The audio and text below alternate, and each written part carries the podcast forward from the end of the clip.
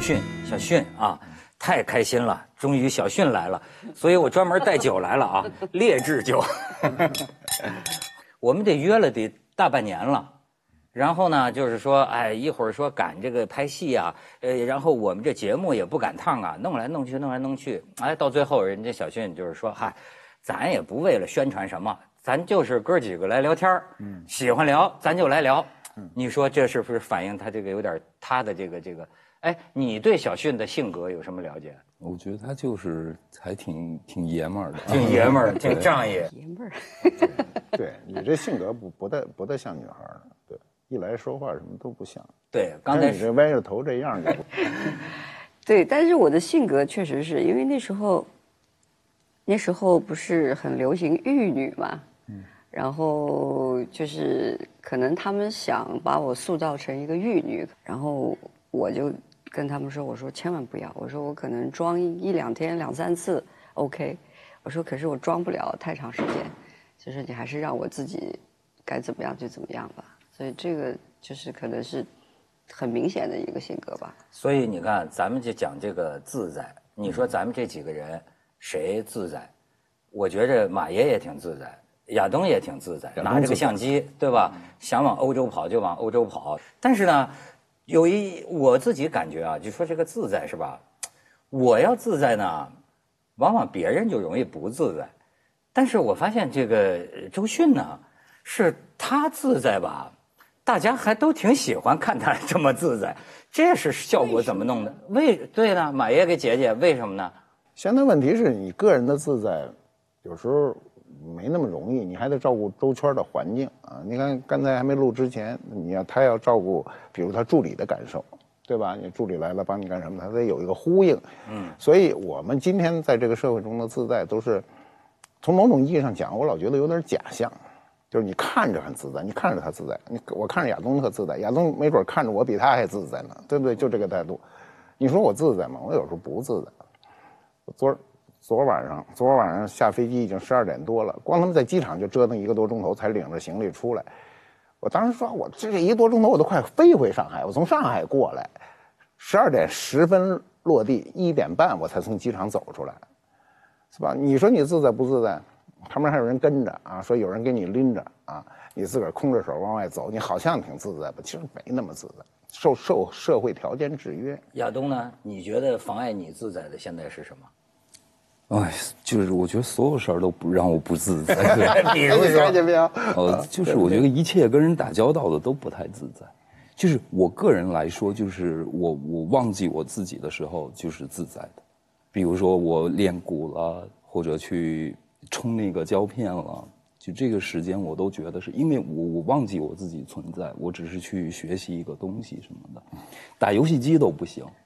因为打游戏机，只要是有输赢的就不行，输了就不行，对，就特别累，你还是会觉得累。你只要是比赛就不行，你没办法调整那个心态。所以我就是，你不是说刚才你跑步吗？对，你是看看片子吗？对，我现在练鼓的时候会会看那个视频，就是反正我的我的身体在练习，但是我眼睛在看另外一个东东西。那在这个过程里，就觉得自己不存在了，嗯，还挺开心。哎，但是不能，呃，无时不刻都这样，只能说每天大概留那么一点时间是给自己的。那小旭，你真自在吗？呃，你说我不受限，我肯定也受限。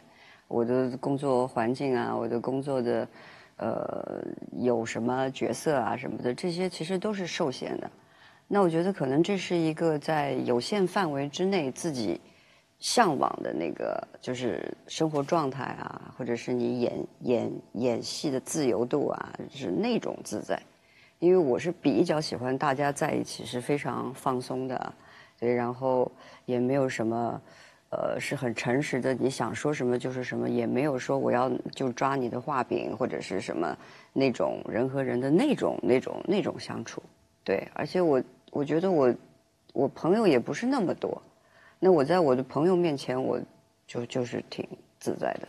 哎，他的这个自在，你看他最近出本书《自在人间》啊，我就看他身边人给他照的照片啊，嗯我发现不同人眼里有不同的你啊。比较接近我对他的印象的，是这这个嗯，我经常见到小迅，他就是他就是这样，对对，他随便啊拿个沙发就能跟呃旁边这个团队的就玩就玩起来，呃跟身边朋友在谁家，哎其实有点像当年在谁家地板上一坐，拿个那个纸杯子就就就就就喝起来，这特别接近。对对对啊对，我平常就是百分之呃，就是不工作的时候，基本都是这样。对吧？所以我就说还有一个照片是这个，就这个。你说他什么时候自在？要叫我说他在缝隙里的时候自在。他这是什么缝隙呢？就是那个现在拍片子的那个车，是吧？呃，一边是剧组，嗯，一边是每天晚上在剧组里的这个生活，哎，就这个两者之间，好像我有时候真觉得，当然你这个也是女孩子，我这个更更多的咱不了解哈。我真的觉得看周迅，我有觉得这他没家呀，真的，他我每次看到他就跟身边几个朋友哈，怎么玩，哎呦玩的那叫真自在。这个时候是你特特别的开心的，还是说你这么作作出来，为了让大家开心？啊，我觉得其实我不是一个，我觉得我刚开始小时候的时候，比如说，其实我是一个挺害羞的人，嗯，但我小时候会有一种，就是到了人群里边，我就想让大家开心，但是呢，我真的会有比较好玩的那一面，就所以那个时候就会比较表现出来，我觉得那个也是一种故意而为的，然后时间久了之后，就是。会形成一个自然而然的一个一个呈现。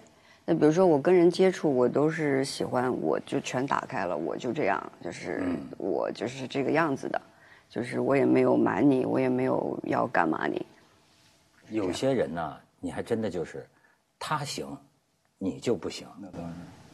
你马爷，你觉得这是什么原因？嗯而且有些人大家就喜欢看他行。是一般一般来说呢，呃，按照中国的传统文化，女性相对都比较封闭。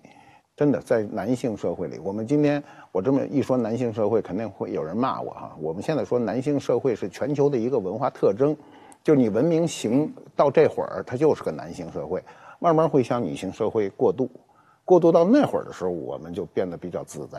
哎，我怎么觉得我跟这个小迅在朋友圈里，就好像男性社会对他来说不存在似的。对，对对，那我现在说的就是这个问题对为什么我可能不是我可能就是我对这个没有一个，因为可可能我小时候读的书也不多，对，然后这个对我来讲不是一个限制，或者是是一个哦，我知知道这是一个男权社会，或者是就就是那个女人就是会会比较干嘛的，就是我不知道，问题是我不知道。那所以我的相处，其实我没有分你是男人或者是我是女人，就是从可能从接触的时候就已经没有去分这个。你不分可以，但男性不能不分。我们翻过来说哈，如果他跑一堆女的跟前儿，他把他自个儿打开了，劈叉 打开了，打开对。你把你打开，你会有什么后果呢？后果这些女的背后说，文涛啊，这人不能再招他啊，说他这儿没大没小的，一点规矩都没有，这就是男权社会的一个特征啊。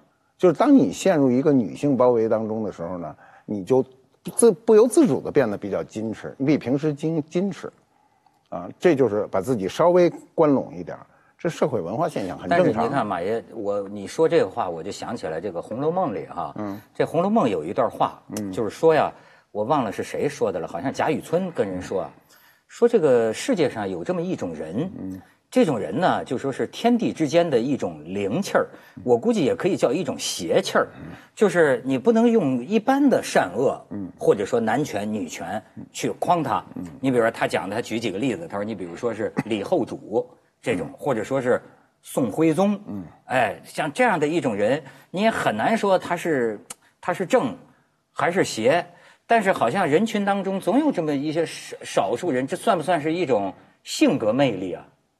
我觉得亚东就挺有性格魅力。也不是像我觉得我跟他不一样，就是我刚你刚才说的时候，我觉得是不是跟他职业有关呢？比如说我是表演的，所以他我觉得他打开自己是必须的吧。如果你这不能你要在看什么地方吧？哦，明白。对，那如果说像比如我可能演戏就我没法演，如果你让我演一个东西，演过一个，我是演过一个，对你们俩演过什么？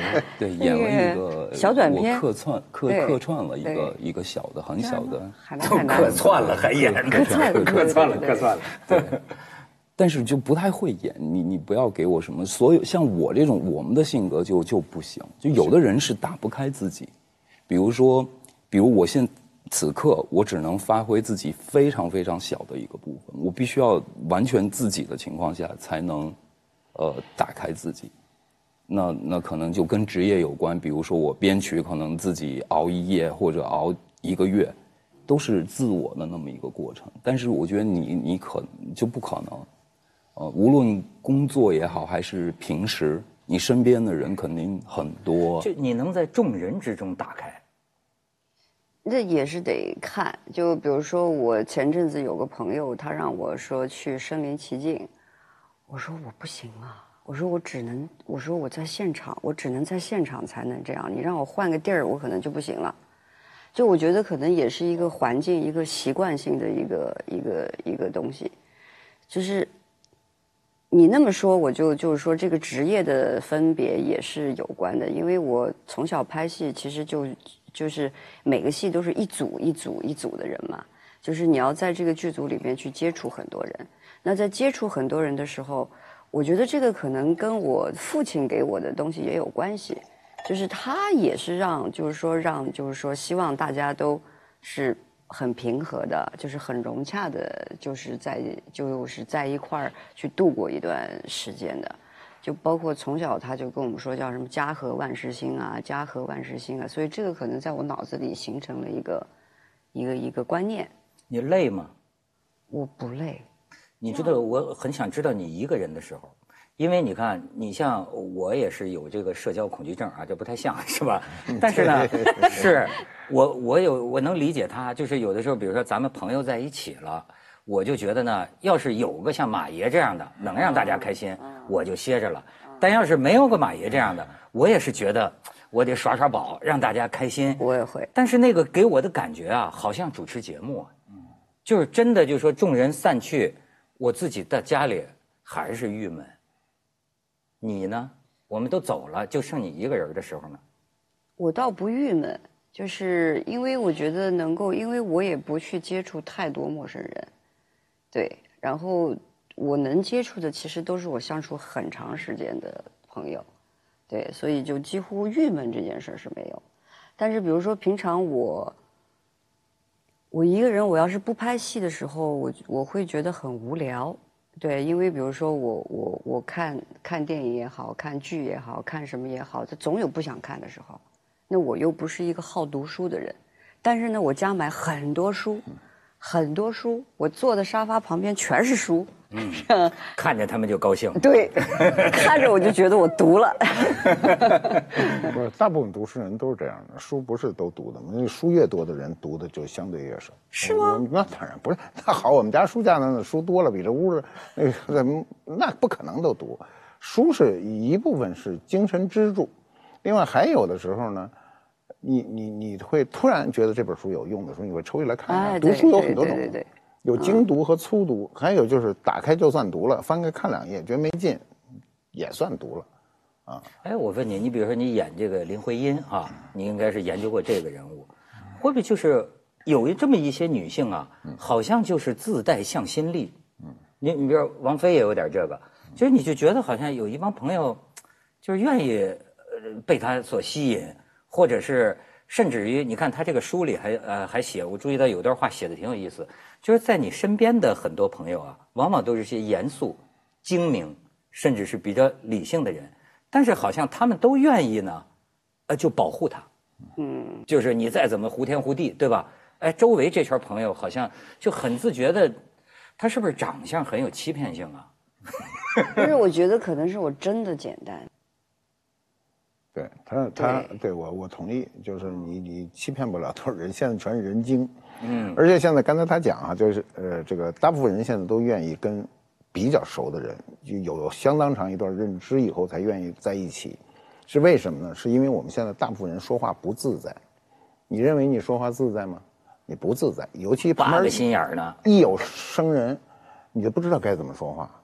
而且有些经过呃假装啊是随意说的，其实是一个深思熟虑说出来的话吧，一旦被记录下来，咱们现在最可怕的是记录。咱们现在讲的这个话就记录了，可能一百年人家都能倒出来听你刚才说什么了。嗯，那么这个被记录下来的话呢，它是在特定环境中说的。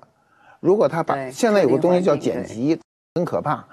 我我最近就老被剪辑，就是我不做那脱口秀嘛，一般都是一个钟头，播出去了都几年前的事儿，突然发生一件什么事儿，他把那个我那个话说出来以后呢，他给你有高手给你怎么修一修啊，啊，给你剪，把那一小时剪成五分钟以后呢，你扔上去，好像是我对这件事儿的发音，对了，完全不是。那以后说话就得特谨慎了，你得考虑你说完话以后发生的事情，那这个话就没法说。所以现在一有生人，尤其现在我最怕的是人拿着个手机对着我，对着我，我顿时就不能说，没错。对不对？因为我不知道我这句话会安在哪儿，安在一个根本就不相关的事情上。所以，甚至我觉得我们朋友都有闹那个神经病的了，就是说呢，他觉得他要说什么，其实我说您没那么重要吧？他说我要跟你们讲个事儿啊，哎，手机能不能先放厨房里去？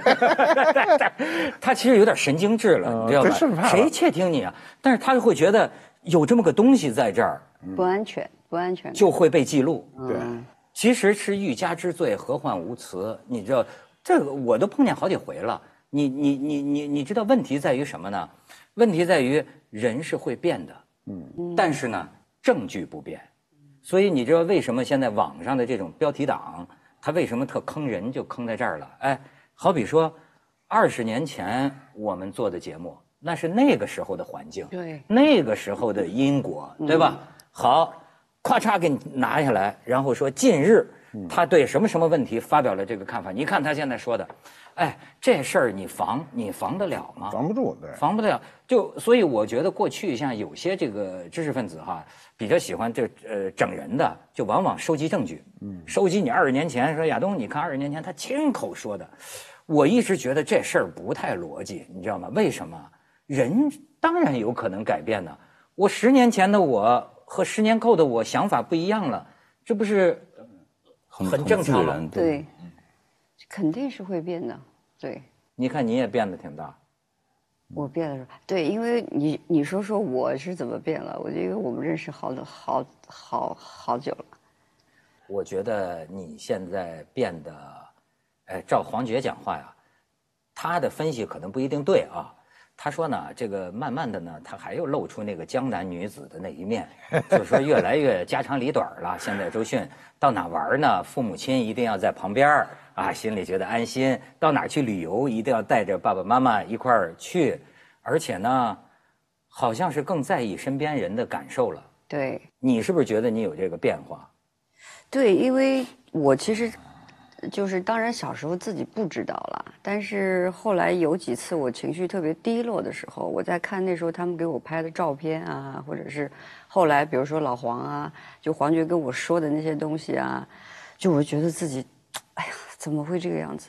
就比如说我跟老黄打电话，如果我心情不好，我就会给他打一夜电话，我也就是可能喝醉了，我就觉得我我怎么这样，你知道？但是其实心里边我是不想朋友这样的，对，然后你是不想朋友对你这样？不是我不想朋友去，就是去遭我那个罪，那可是如果他遇到什么情况打给你，你要听吗？我听啊，但是他所以他就是爷们儿嘛。爷们儿，对，但是他几乎不会，就是所以你你你理解，他不会跟我吐那个，我我理解性格的的不同，就是我，比如我，我永远不会给别人打电话哦倾诉什么，永远不会。但是我也永远不要听任何朋友给我打电话 跟我倾诉什么，就是我因为我从来不给别人打，也就不会有人给我打。嗯，那这其实是个性，这个真的很重要，很重要。这个你知道，他说这个让我想起啊，就是呃，我有一次跟我一个就是一个老画家哈、他常常常年在英国生活啊，他一般在我跟他们讲，就说我母亲的病情啊，我在家里怎么怎么着，这不是跟好朋友在讲吗？哎，完了之后他就跟我讲，我觉得挺学这个教养的哈，他就说，那就说这个场合啊，你一般自己母亲的这个事情啊，最好不要跟大家讲。我说这不是朋友才这么讲吗？他说你这样讲呢，别人会有一个负担。他就跟我讲，是不是老外就会觉得这样？就说你掏心掏肺把你的这个跟我讲了，会不会给我构成一种压力？压力，或者说呃，某种程度上讲，就是说，凭什么我们要听你这个呢？对吧？嗯。哎，你看，他是另一套这个规范。对。呃，可是我又觉得我们朋友之间好像不过这个，就是有点这个。家人一样的，或者就是还是说，这个这中国人有点不拿自个儿当外人儿，就是对吧？就觉得，而且尤其是他，我就老你你你你虽然有家，但是给我的感觉，那老像是个这个四海为家，或者说无家可归的那么个孩子，他长得这个这个样子，我就觉得他在鬼外。我不是说你出轨啊，就是他在他在我们一般的朋友交往之道的这个呃鬼外。你就好比就是说，我就说你让他，其实了解他的人就知道也算饱经沧桑了，但是他永远这个脸像孩童一样，嗯，然后呢，你看见他这个孩童一样的脸呢，你又觉得他经的那些都不是沧桑，嗯，所以这种人他很少见到，你觉不觉得在朋友圈里，就变成大家觉得，哎呀，小迅要是有什么招呼或者打个电话，那那那都得宠着他。嗯。哎，你说这是这玩意儿，咱咱这老苍头能活到这份上吗？他无非就俩事儿嘛，一个是倾诉，一个是倾听，是吧？就这俩事儿。亚东刚才说我在想哈，他说他从来不会向人说，我也从来不会说，我从来没有任何事情不是靠我自个儿想通的。那么我能不能听？我跟他有一点不同，我能听。你们谁来跟我倾诉，我愿意听。但呢，他有个度哈，要要要要你那个倾诉一夜，我肯定受不了。一小时为界啊，过去现在不行，现在的电话打不了一小时，现在电话十分钟就扛不住。现在你打长电话吗？现在打煲电话粥的人越来越少。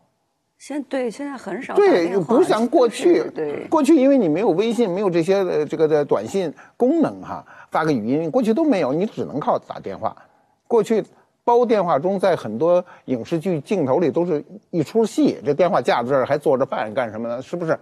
现在没有什么人给你打电话，我电话根本就没声我现在手机永远是静音的。嗯，那过去的人呢，朋友之间该倾诉的日子早过去了，就像他们年轻才有各种问题。我们现在能有什么问题？哎，我这岁数谁跟我谈感情问题？那个让我说就是一句话就给毙 了。你现在是问题少了还是问题多了？比年轻时候？呃，少了。肯定是少了嘛，那就是还用问？需要倾诉的时间也少了。呃，对，肯他他现在也不会花一小时跟人倾诉了。对。不是，他也有一样。我发现你倾诉的对象也有一个让我们挺自卑，一基本都是帅哥。我承认我外貌协会，但是我就是就是每个人认定的帅和美是不一样的。但但是他再帅再美，他要是没有这种，嗯，我觉得就是还是性格魅力。我是在哪儿看看见过一点，就是说俩男孩子挺帅的走在街上哈，然后呢。突然有一个瘦小的小女孩噔噔噔跑到他们前面，好像叫自己后来的女伴儿哈，你们快点，你们快点，快点！其实是在干嘛呢？其实，是你知道那时候就是小时候就是玩的一个一个一个，现在现现在叫套路对吧？嗯，就是因为我们读舞蹈学校的时候，就是也是会。就是看到这个背影挺帅的，我们就会跑到前面，其实是想看前面帅不帅。对，然后因为那个时候我们后面有三个女孩，我还有两个同学，对，然后那时候是北京，对，刚来北京没多久，对，然后那个就前面一个老黄穿，就那个时候还是那种就是就跳舞的男孩嘛，穿破牛仔裤啊是那种，对，然后还有他一个同学，那。就就觉得啊，这俩背影这么帅啊，对，然后他们俩就说：“你来。”我说：“我来，我来，我来。”然后我就跑到前面看一看，哎，上来的就是说明不错。你别看他像个孩童一样的脸，我觉得他见证一个时代，真的。其实就说今天的可能你的年轻粉丝哈，未必了解你的这个来处，就是实际上呢，就跟咱们年轻的时候那个年代。那么一路玩过来的，我对他有那么一种亲切感。你而且呢，你看他出这本书啊，好多这个导演呢，呃，曹保平也好啊，还有娄烨也好啊，甚至是许鞍华也好啊，我发现他们写的都有一点怎么说呢？对于今天拍电影的这种非常专业化、上规模的方式啊，那种有点埋怨，甚至是对于早年，就是虽然没什么钱，但是呢，就是一些年轻男女，我们在一起白天拍戏，可能晚上去酒吧喝酒，可能这个戏一部戏没准几万块钱就能拍一部，但是那不重要，重要的好像你可以说它是个电影，也确实出了一些好作品，对吧？但是好像留给当年的参与者心里更多的，是一个哎呦那样的一段这个生命啊，就是你说是挥霍也好啊，你说是玩也好，我觉得是这样，因为我小时候我拍戏就是其实刚开始还是比较，因为我小时候电影院长大的，其实那时候还聊起来，我说我没有读过电影学院或者是什么，但是其实后来一想，我错了。其实，比如说我在电影院长大，我看的那些演员的戏，其实他们都是科班出身，等于是就间隔了一个荧幕，等于我被被教了嘛。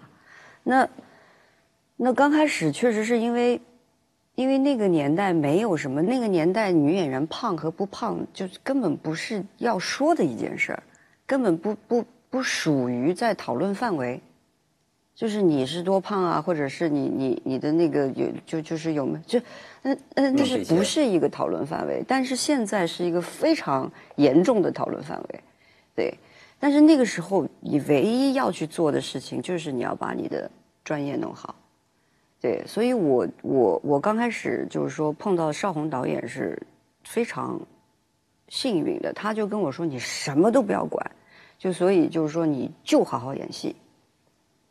就所以我在那个时候，我是种下了这个种子，就而且在我小时候，我达到了，不是说我达到演戏水平有多高啊，不不是这个意思，而是比如说我脑子里的，不管是肾上腺素也好，我的肌肉记忆也好，我的脑子记忆也好，就我知道我那那个戏到那儿的那个舒服感。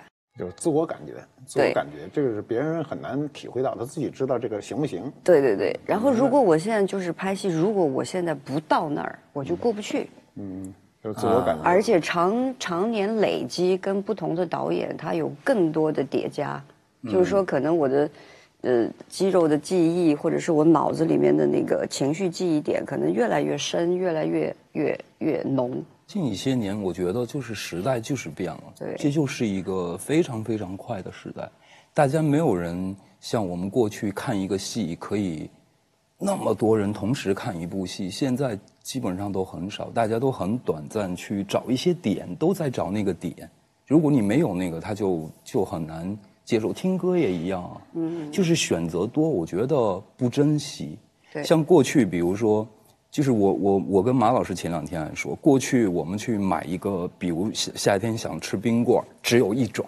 嗯。你现在去打开，我要吃哪个？啊。你要选择，就是很多时候你会说啊，我懒得选择，随便拿一个就算了。所以它并不是，也吃起来也不会那么珍惜这个东西，就是这样。所以你看那么多歌，那么多戏。所以人们关注的点确实有一点点不太一样。我觉得这个是，呃，确实对。比如说真正喜爱表演的，像他这种，有可能人们会忽略掉他刚才说自己认为很舒服的那个点，而去关注你你可能根本不在意的东西。就比如我写一个歌，好吧，我说我那个歌有一个很好的点在，呃，一分半的时候，可是。前二十分钟已经被人关掉，嗯，就是会这样，对对对，人们都很快很快，这这怎么办呢？马爷，简单的说啊，就是高标准是需要全民族的这种素质提高，素质是一个非常呃复杂的一个命题，就各个素质。我们今天不能说今天的孩子的文化素质不高，他们学的东西比我们小时候要学的多得多，他们接收的信息也信息量是巨大的。但是有一点，他刚才说他反复用了一个词儿是记忆，这个记忆呢，记忆是一个。不是一个刻意的记忆，是一个下意识的。你就是感觉到了这个记忆到达的那个点的时候，你自我感觉是舒服的，你就舒服了啊！对，你自己就彻底明白这过了，这戏这条过了。有时候你差一点的时候，即便导演说行了，你都觉得好，好像还可以再来一下，再来一下。你看没有啊？这种记忆包括他做音乐，音乐这东西啊，就所有跟艺术相关的东西呢，他所有的界是模糊的。嗯，他说说的那个点，只有他自己明白，别人都找不着。别人都一别人，除非特别敏感的时候这块好，那这这是专家。这种专家就是一百个人里也没一个，一万个人里没准有一个，对不对？这个很少。所以我老说一句话：做事儿本身就不是给不明白人做，给明白人做。什么意思呢？就是说，这来了一万个人看了你这东西，里头就一个明白人，这人明白，把这事儿说出来，这就够了。嗯，剩下的人全是看热闹的。看热闹的就好像意味着进入了一个看人的时代。过去啊是吃鸡蛋的，嗯，但是你现在发现没有，大家现在越来越喜欢看鸡了，下蛋的这个这个鸡，就是说这个他这个人，而且有的时候呢，就是说这个戏外的人跟戏里的人呢。越来越有点呃分不开。他是这样啊，我刚才话没说完，我必须得说完。我不说完，底下都有人骂 我，对吧？我刚才说那一个专家都记录，对，一万个专一万个人里有一个专家明白，是对他一个创作者而言，对他一个表演者而言。但剩下九千九百九十九个人是怎么判断这事儿呢？他是凭他天生对全体事物的感觉去判断这个事儿，所以他会认为这个人演的好不好，这曲子好不好听。你问他这曲子为什么好听，他什么都不知道，他不知道这音乐发生的背景和每一个音符的这个来源，他不清楚。他的表演中，他内心的那些感受到没到这些记忆，他也不知道。但是所有人，就公众老百姓，他会有一个心目中趋于一致的感觉。所所谓趋于一致，就是大家都公认的，整个这片子里谁演的最好。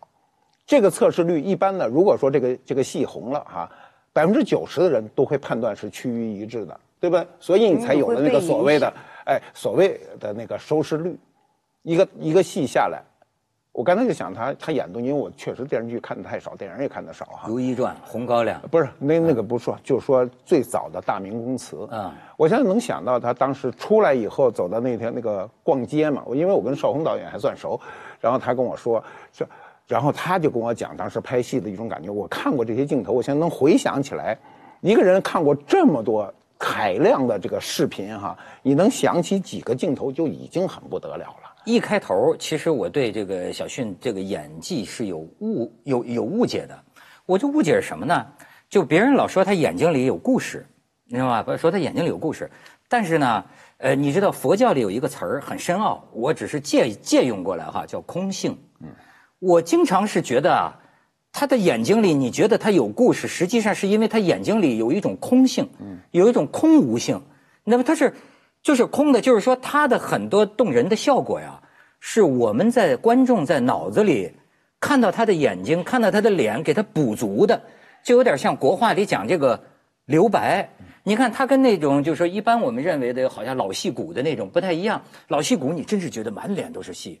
我觉得很多时候周迅的脸呐，他不管放在什么戏里，空就好像像我们周围的朋友也喜欢宠你一样，就是，哎呀，就觉得这就是他演的这个角色，呃，我就就应该是这个样子，就为你补足了那种呃情绪，这是我原来的理解。可是后来呢，我发现呢，他真是挺狠的。你比如说他拍那个李米的猜想，我那天看见一照片，说他演这个司机不是要在门给挤一下吗？他说：“那我得挤一下，扛一下，挤过了头了是吧？就把整个一条胳膊就包扎起来。他就是，所以他们就竟然就是说，你每次演完戏之后就是消耗特别大，呃，甚至就是说，呃，有一回说他什么，比如说跟跟朋友聊一个什么事儿，哇就崩溃了，就哭了，一边哭还一边说的，我要记住这个，我要记住这个，我要记住这个。对对对，这可能是比较，就是。”这个我要记住，这个我要记住，这个也是过程当中的。因为有些时候，因为我不可能像我在那个时候我有这么丰富的生活经验，对吧？我只能是有一些去，比如说朋友的事情，或者是我看电影，我有一种同理心。对，那我生活里面只要有那种强情绪，或者是我在街上看到一个什么。就是我再痛苦，我都会有一个声音说：“记住啊，到时候要用啊。”就是那种，就是比较理性的 一个。那你演戏的时候，你比如说，你真的要让自己找到那个痛点，才能那样哭，是真的哭，不是技术的。技术的比较少，比较少。就是你说完全没有，就是也不是。就是比如说，我有过两次，就是说我有一次失恋，然后还有一次我外婆走了，我当下都没有哭。我当下一个是被电影留下了是吗？对我当下就是一个被被吓到，就是我完全不相信这件事儿，对，然后我用在了红高粱里边，就是看我妈上吊，我完全不相信这个事儿，对，然后到最后就是到后来回过来，我才我才开始，还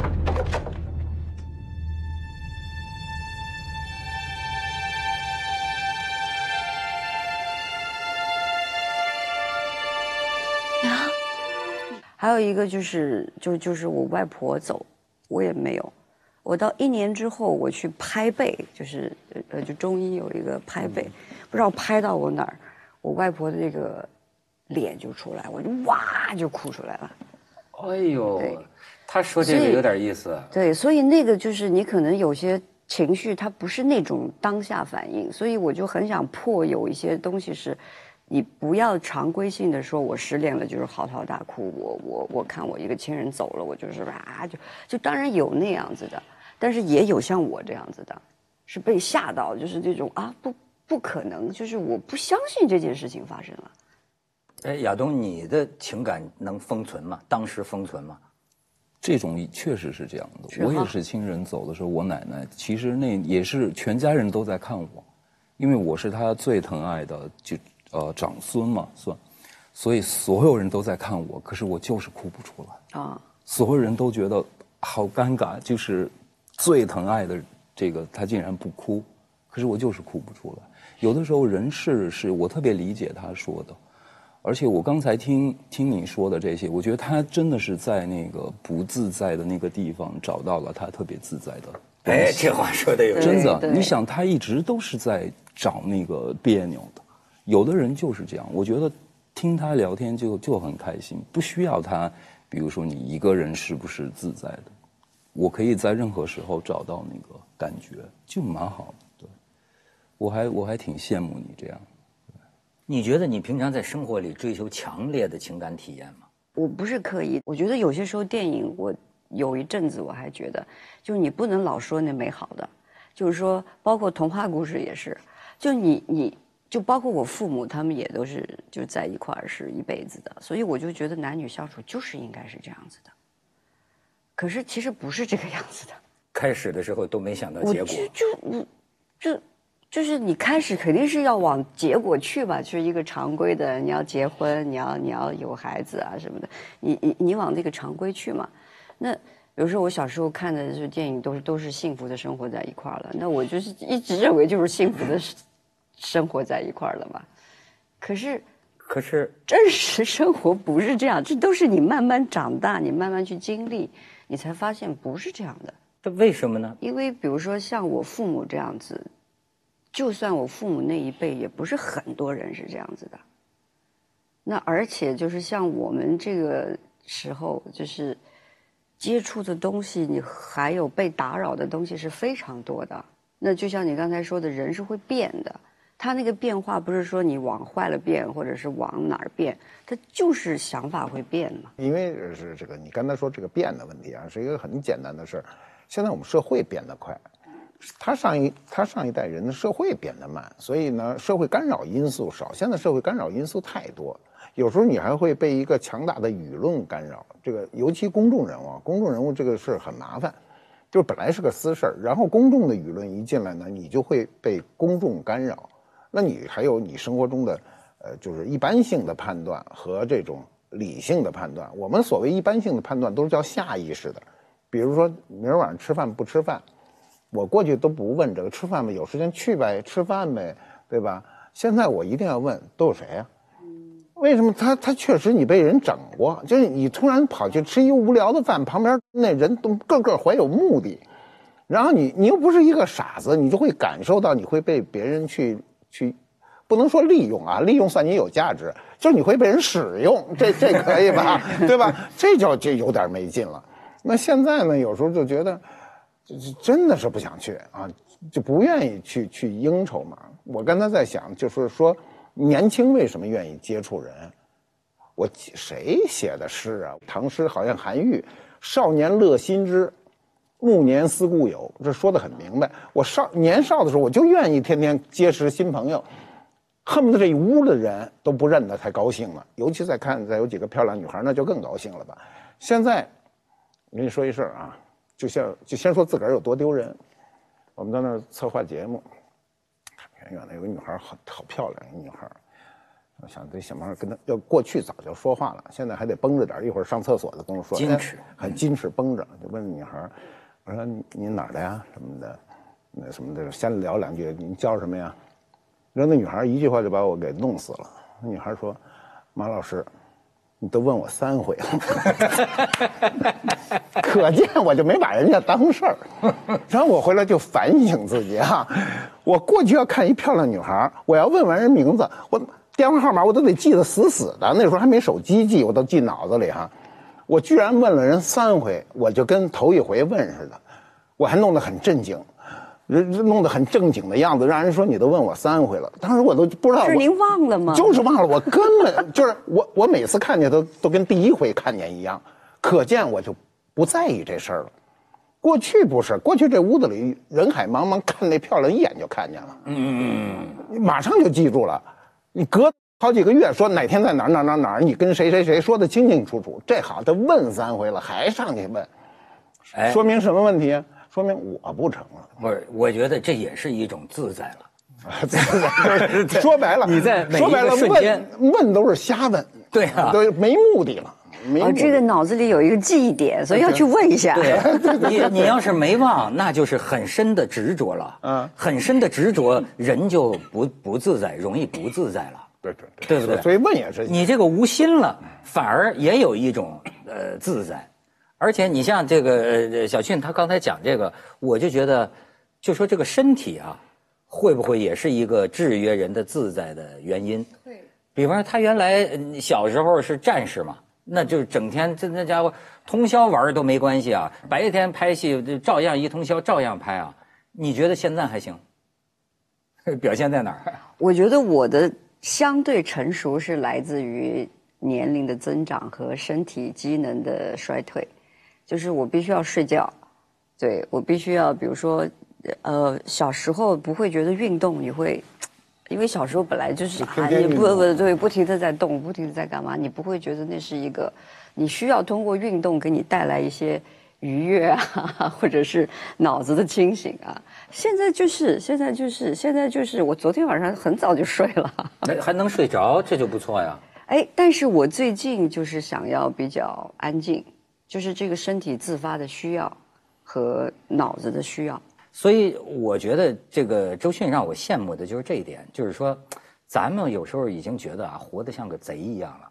活得像个贼一样，并不是说你有什么见不得人的事儿，而就是说呢，在现在的这种环境下，你就觉得，哎呦，就是说，最好别引起别人的这种这种关注吧，或者你呀，你比方你做自在的人，对吧？你说，呃，别人会怎么看呢？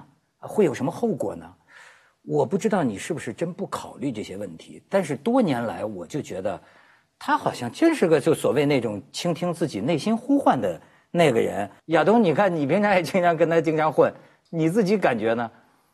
我们反正小的时候老一起玩，那些年对，还挺挺好玩的。现在真的没有那样的日子，一天都没有了。嗯，反正因为我其实也并不是太了解他，对对我来说，他的职业我一天都受不了。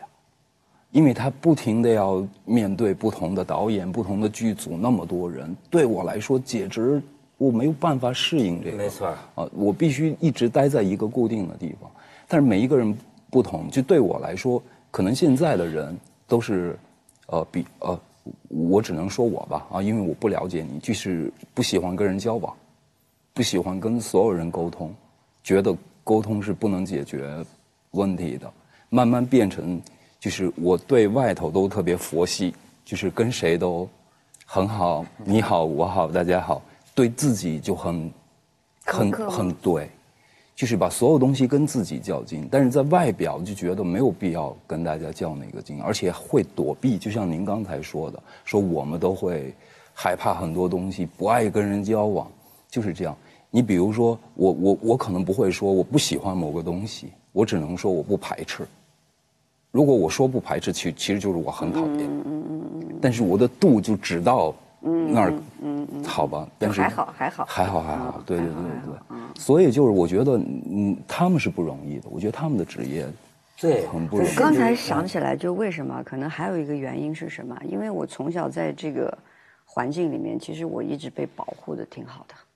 哎，不管是从导演啊。或者是从演员这个职业啊，或者是从我朋友的那个那个角度，就是因为演员在现场就就是要就是要控制你情绪来去，那所以在现场导演他不会给你太多的限制，就是说他他他他要的就是你情绪的来去和表达，那所以我觉得可能在我拍戏这二十多年里面，我没有因为我的自在受到过伤害。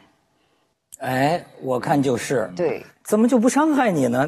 就是因为我的职业，它不能给我压得太死，压得太死，我可能就不敢不敢去表达，不敢去那么自信的去去去表达。你是在一个圈子里，然后无法无天，一个圈子里。但是要出了这个圈子呢，实际上你也是个很谨慎的人嘛。我谨慎。呃，比如说面对媒体或者面对什么？哦，我挺谨慎的。那不是你面对媒体，今天谁都谨慎。因为你不是那个意思，他会变成另外一个意思，对对不对？因为我小时候也他是真傻，不是不是这么说。我小时候也说过比较诚恳的话，嗯，坦白的话，然后也跟某一位有过坦诚的交流，但是他我说这个就是我们俩说的，我说你不要，然后转手就写上去了，所以就是，咔，就是对。所以他还是分得清，但是你看跟亚东刚才相比啊，我都觉得我们需要有自己的一个世界，一个窝比如说你的 studio 哈，我需要有纯属于我自己的一个窝我怎么觉得你好像，你你的世界里是需要有人的是吗？因为我的世世界里不会没有人，因为我的工作是每天都有，至少也有二三十个人。那是不是就变成你一个人有点待不住？呃，以前会，现在就还好。你看，实际要照我观察，你有一个特别乐呵的地方，就是往往在哪儿啊？就是他身边的几个小圈子，几个哥们儿，或者加上你的团队的啊，几个助几个助理啊，他就是白天拍片子，拍完了之后晚上回酒店，他们就玩的不亦乐乎。嗯。甚至于说，这个剧组拍片子结束了，他还要多待两天。对，那是你就说你把那个当成你的世界了，那就是我的世界，不是我当成，而而而且就是我以前就是情执特别浓，就是比如说我拍完戏，我会非常舍不得，我会哭啊，我会我会就是我就是就觉得是一个你开着一个车啊，开着一个车，突然一个急刹车，啊就再也没有了，这个东西在我生命里从此就消失了。所以这个其实其实跟佛佛学的有些东西挺像的。那比如说像《如懿传》，我拍了九个月嘛，我还就是说刚拍完那天，我没有感觉，你知道吗？我就觉得啊，我也不难受，我也不愉快，对，然后我也不觉得我演了这个角色了，我觉得啊，周迅你有进步，你知道吗？就是说你不会就是再被很多情感去去去去控控制在那儿，结果哪一天爆发了呢？是《如懿传》要放完的前一天，我那时候在拍另外一个戏，那天我正好休息在在房间，就是就是第二天就整整部戏就播完了。我那天下午就坐在房间里自己一个人哭了一个下午。所以其实看你在什么时候爆发，他这倒挺好，他这反正是早晚都得宣泄出来。你是真喜欢拍戏生活？我是真喜欢。我觉得是一个，是因为也就这么多年了，也形成了一个习性，就是说在那个地方，我我现在知道我自己脑子不能没有创作啊，对，就是我现在在担心的是，有一天我没我不拍戏了，我就想问这个，我该干嘛？对，所以说他的这个日子真的就要一幻一真呐，嗯，就是对人戏不分呐。甚至是拍戏生活就变成了你的某个家、某个归宿一样。对，因为我的生活就是为什么就这这个里面有两个摄影师帮我拍的嘛，还有一个是我以前的助理。就是我有一阵子我就想请摄影师来拍，什么东西呢？就是说我拍戏，因为拍戏有拍戏的剧照，对吧？那我生活里面有生活的那个，那那个中间是什么？就因为我老老在这两个中间嘛，就是你刚才说对了，你说的这个中间这个缝隙，缝隙，缝隙，对，哎，过去老话有句话讲叫“读书得见”呐，就是往往秘密就藏在两个世界的中间间隙里。哦，你像他戏里边的世界，对他来讲是个很真实的世界，对因为他真的把自己磕进去演呐，对吧？但是生活里的世界呢，也是一个那样的世界。你你你整天在这两个之间，对对，呃，缺了哪一个就不成为我的生活吗。这是当真了。你像咱们这个，你像我做节目，那毕竟是工作，工作完了，我的生活是圆满的。他好像没有这一块，你这世界就是残缺的。对啊，那现在我也比较容易理解啊，就是好的演员呢，就所谓一个词儿嘛，最简单的词儿叫入戏。那个，那那如果完全是技巧性的演员，就是情感不入戏的话，那导演也能知道这演员技术很好啊，达到基本指标及格毕业，但是呢不入戏，所以他这个入戏和不入戏的这个状况啊，只有本人特别清楚。所以，呃，他比较幸福，就是工作能跟这个生活中能够有相当一部分交叉，嗯就是说呀比较自在，比较幸福。没错你在生活里也入戏太深了，人戏不分了。我以前比如说有有一阵子我不拍戏，我在家里啊，我特别不知道该干嘛的。然后我还有一次去找我那个我的呃，就是亦师亦友，我找陈国富，因为我们住得很近嘛。我说我能不能跟你来实习一天呢？他说实习什么？我说实习过日子。你瞧瞧吧，我一下我脑子里又出现了个电影人物，一个从戏里边跑出来的小姑娘，在生活里不知所措了。对，哎，有意思啊！因为我觉得他能把他的日子过得特别的安定，特别的安排的特别好，你知道吧？那我是特别的不知道该干嘛的。所以你就是人生如戏，戏如人生啊。但是现在呢，我觉得我比较安然的一个态度是什么？就就是我早上起来，我不干什么，我也觉得舒服了。那你是从戏里又开始往生活里回归了。我觉得也不是，就是可能我以后的角色可能会出现这种情感了。还在戏里，还在戏里，没错，亚东说得好。就是不知道嘛，就是比如说我可能演一个角色是哎更自在的，你看，他还是一个内心在生活里得到的感触，呃然后哪一天又在戏里，这就决定了你戏路的变化。哎，对，我觉得所以就是说，就那时候都在聊，就是说，比如说，呃，就当然分很多种不一样的表演哈，我觉得音乐肯定也有哈，就是比如说比较规范的、古典的，或者是那个 jazz 啊那种哈。现在还有一个这个东西，我就觉得我的声音不都是好多人在讨论吗？有些很喜欢，有些不喜欢，那就是说明它比较特别吧，对吧？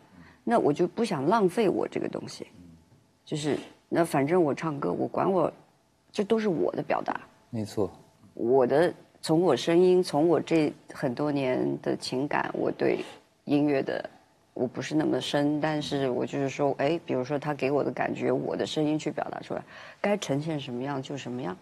哎，这个亚东可以给他分析分析。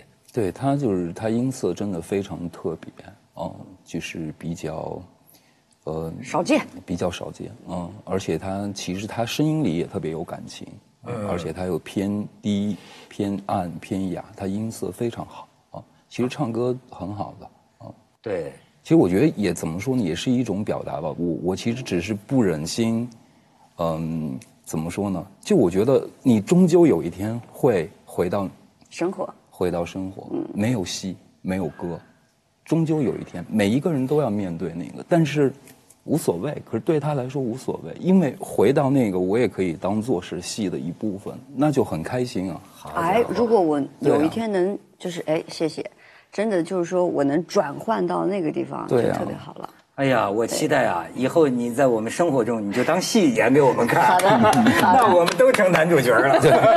对，谢谢，谢谢，谢谢。谢谢，聊得好，聊得好。可以点单，点单，点单，没错，没错，点歌啊，点歌。对。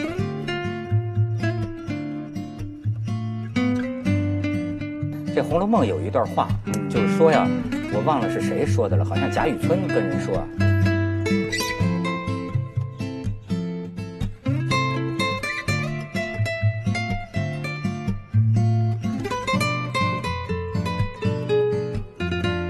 你比如说是李后主这种，或者说是宋徽宗，哎，像这样的一种人。